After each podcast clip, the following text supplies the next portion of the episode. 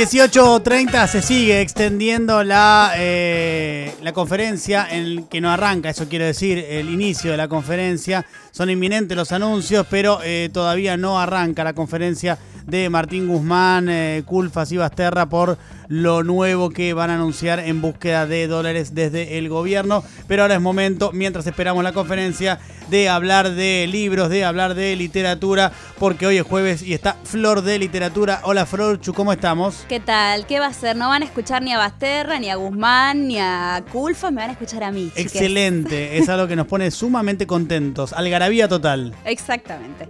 Bueno, ¿y qué les voy a traer hoy? Les traigo libros contemporáneos, novelas contemporáneas, que Sí. hablan sobre la familia. Ustedes pensarán, Flor, Flor, gran parte de la literatura gran mundial parte de la literatura mundial habla sobre las sobre las familias. familias. Sí, por supuesto. Muchos escritores se han inspirado en problemas familiares, en tramoyas que han sufrido con su familia, sus parientes.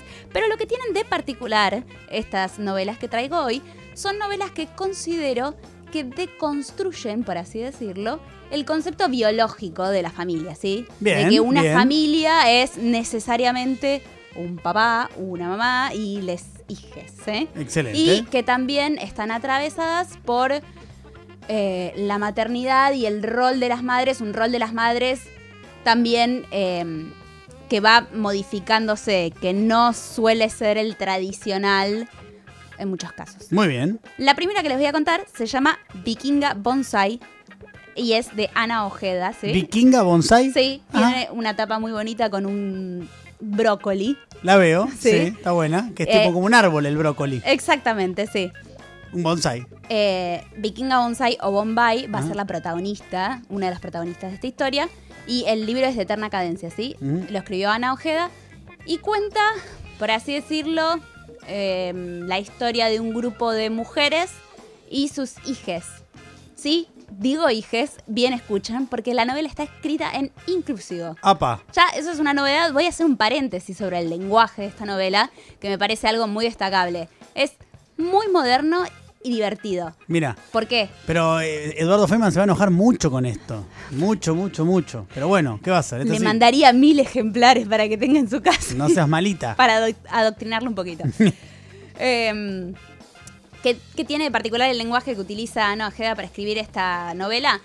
Es muy divertido, muy moderno, incorpora eh, los hashtags para describir situaciones. Ajá. O sea, estás leyendo el libro y pasa algo y te identificas con una sensación y le pone un hashtag, algo que en realidad opera muy dentro de nosotros hoy en día, sobre todo para la gente más joven. Y también tiene muy incorporadas las redes sociales, Instagram, digo, a veces em, etiqueta con hashtag las situaciones y cuenta que lo sube a las redes, o no sé, las amigas son de un grupo de WhatsApp. eh, hay problemas muy cotidianos, como no sé, la desesperación por necesitar cargar un celular. Ajá. Todas esas cosas están dentro de la novela y forman parte de la cotidianidad de los personajes, lo cual lo hacen como muy dinámico y muy presente a, las, a los conflictos que nosotros tenemos y, y a estas cosas que existen en nuestro día a día. Bien. Pero vuelvo a la trama y a los personajes. Por favor, adelante. ¿Escuchaste los nombres que tienen las mujeres que forman parte de este grupo de amigas? A ver. Bueno, Vikinga Bonsai Bombay es la madre que está desempleada y sola con su hijo porque maridito, así, así, Así- le dicen así en la novela, se- maridito, bien. se fue a la selva una semana y está sin señal. Y eh, una noche van sus amigas a cenar a la casa que tienen los siguientes nombres. Son todos nombres compuestos. Es A ver. divertido esto. Se llaman Gregoria Portento, Dragona Fulgor, Talmente Supernova, Orlando Talmente Furia. Supernova me encanta. Talmente Talmente Supernova. Supernova, muy bueno. eh, Orlando Furia. Bueno, estas mujeres se encuentran en esa casa y ocurren una serie de eventos desafortunados y se enfrentan a una situación difícil. Sí. Y aparece el concepto de familia que yo les digo. Acá ellas van a operar como las madres de todos les hijes que se juntan en esta casa, ¿sí? Es, es muy lindo también detectar cómo, frente a una situación de dolor y de dificultad, ellas siguen para adelante, avanzan, son operativas, ejecutivas. Y, y si bien ellas mismas están atravesando al- algo que les duele, vos no, no sentís eso. Vos sentís como las minas van para adelante y dejan sus familias de manera tradicional, digo, sus mariditos, sus, Sus maridinis. que por ahí aparecen a través de mensajes de WhatsApp y de reclamos como tradicionales.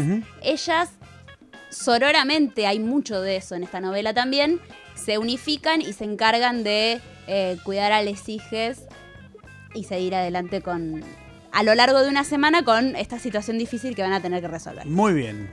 Esta es Vikinga Bonsai de Ana Ojeda. Y la otra novela que les traigo se llama Una casa llena de gente, de Mariana Sandes, Ajá. editorial Compañía Naviera Ilimitada.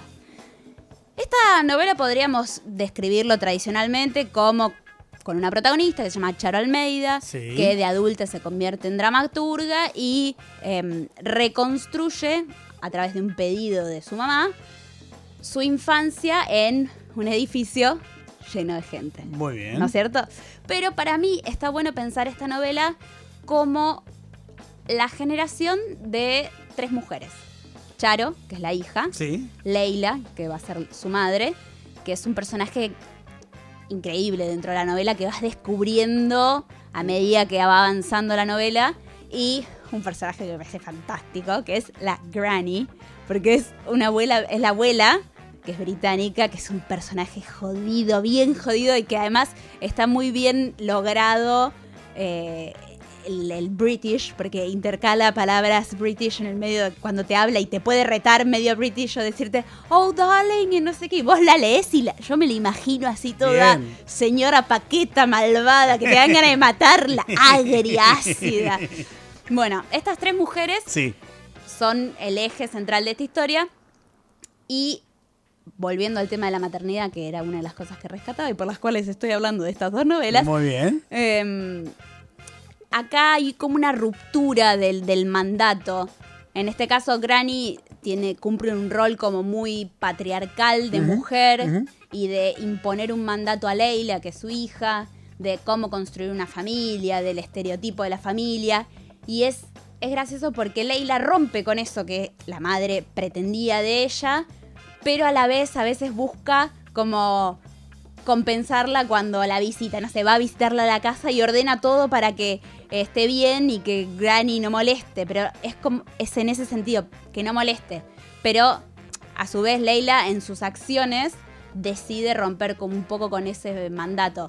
Es, si querés, como un cuestionamiento feminista más de conceptos tradicionales. Vikinga Bosai es mucho más eh, explosiva, mucho más moderna, pero esto tiene que ver como un cuestionamiento más de fondo del feminismo. ¿Cómo se llaman? Repitamos eh, los libros que recomendaste hoy, Florchu. Vikinga Bonsai, de Ana Ojeda, y Una casa llena de gente. Y además de, este, de esta ruptura con las madres que hay en Una casa llena de gente, es muy lindo pensar cómo se arma el concepto de la familia con los vecinos Bien. que están en esa casa, ¿sí? A través de que Leila, eh, Leila, digo, Charo, que es la protagonista, va contactándolos, Ajá. rearma su infancia y también cómo estaba compuesta esa familia. Muy bien, es eh, Florcita Villegas. En Flor de Literatura, en arroba Mejor País 899. eh, ustedes pueden encontrar estos libros que acaba de mencionar por si la memoria no los acompaña. Gracias, Florchu. Adiós. Wow.